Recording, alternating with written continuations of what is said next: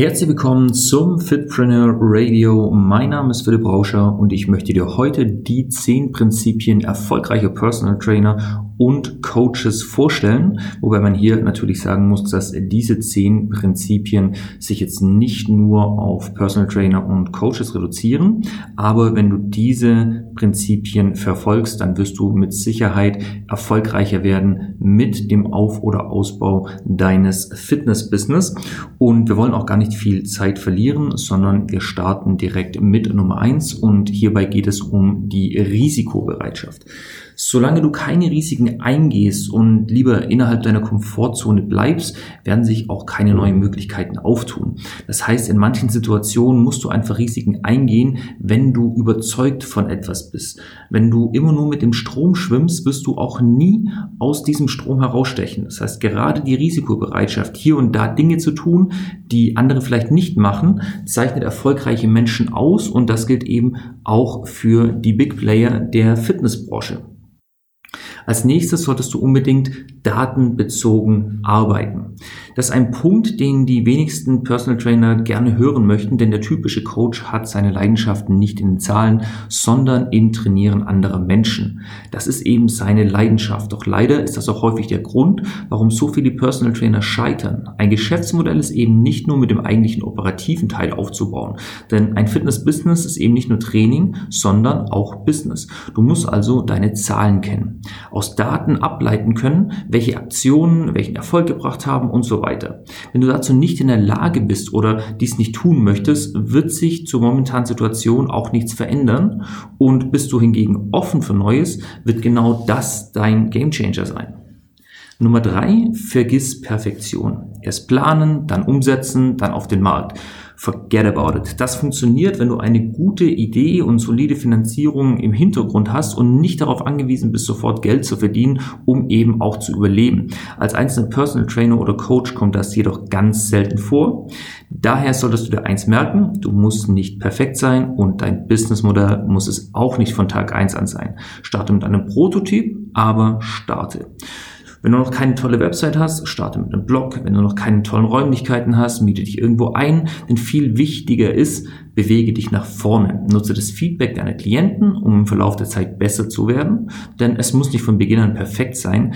Und das wird es auch nie werden. Es geht also immer um Progression und nicht um Perfektion.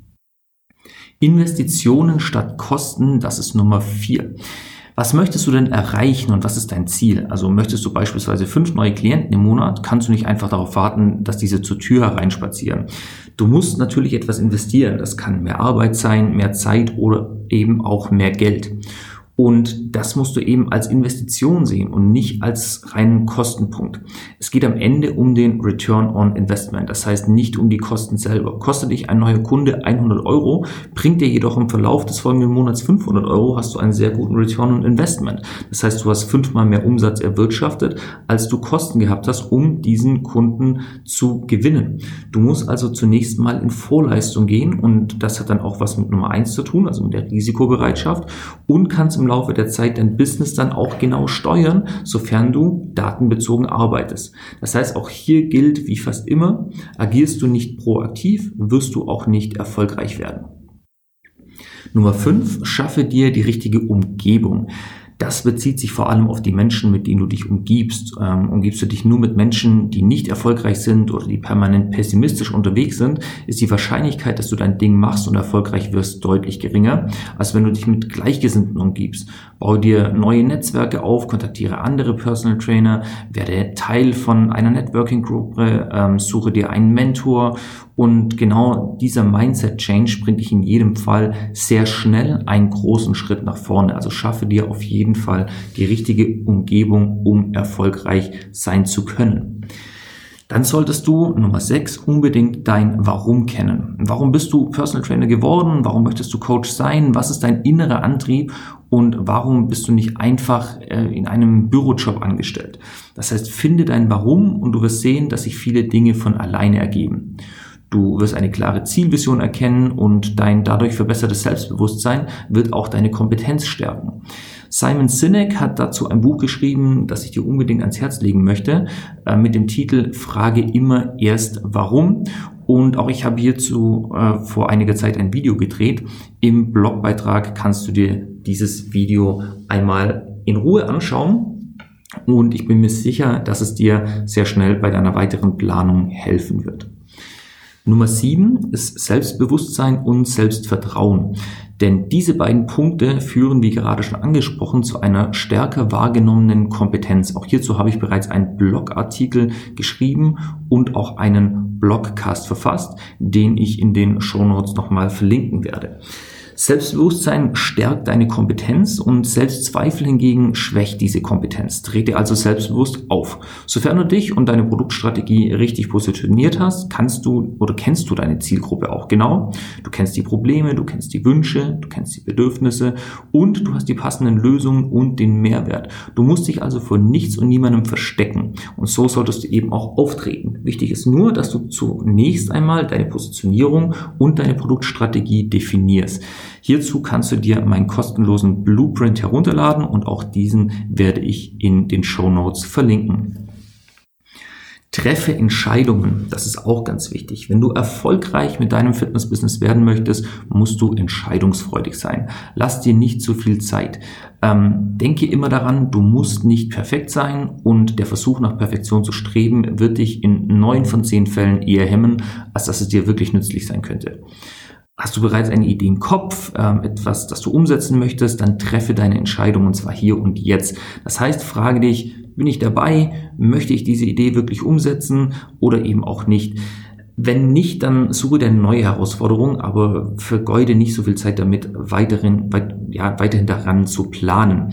Und wenn doch, dann bekenne dich jetzt eben auch zu deinem Entschluss und erarbeite einen genauen Plan, welche Schritte du wann und wie einleiten musst, um an dein Ziel zu gelangen. Das heißt, Commitment ist hier wirklich alles.